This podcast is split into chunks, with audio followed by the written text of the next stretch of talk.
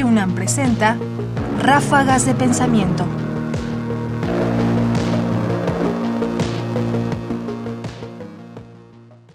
Leer a Nietzsche acompañado. ¿Habrá filósofos que es conveniente no leer a cierta edad? ¿Será Nietzsche uno de esos filósofos que uno no debe leer temprano en la vida? Escuchemos lo que Senia Llévenes Escandó, filósofa de la UAM Coajimalpa, tiene que decirnos respecto a esto. Nietzsche decía de sí mismo que él no era un hombre, sino que era dinamita. Y yo les diría que eh, lo que sí es Nietzsche es un pensador para mayores de edad acompañados. Es decir, leer a Nietzsche en la prepa es muy mala idea porque realmente Nietzsche es un autor que se está enfrentando a todo un canon filosófico desde el aspecto más formal, porque en lugar de hacer sistemas, vamos a ver que él escribe casi con aforismos, y no es por casualidad, es porque Nietzsche tiene una lectura filosófica de los sistemas que lo lleva a atacarlo no solo en su contenido, sino en su forma.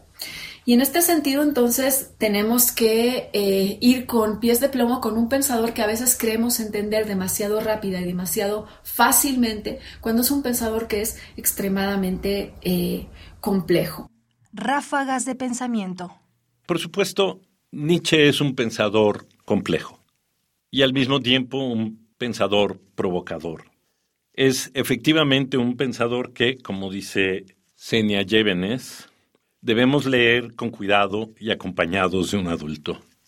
Pero también creo que es un filósofo que hay que leer con descuido, asumiendo que es efectivamente dinamita.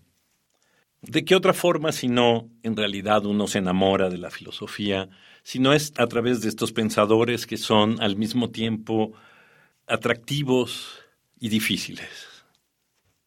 Por supuesto, cuando uno lo lee de joven, uno se queda con una impresión y conforme avanza el tiempo uno se da cuenta justo de lo que Senia Llévenes dice. La complejidad está en todo lo que hace, la forma en que responde, tanto como escribe, en la forma en la que escribe, la forma en que habla, la forma en que construye y utiliza la lengua y por supuesto también en sus ideas. Incluso en la trampa de no estar refiriéndose todo el tiempo a quién está atacando o de quién está hablando, porque justo esa es la parte oculta que lo vuelve complejo, pero es justamente esa estrategia lo que lo hace tan atractivo.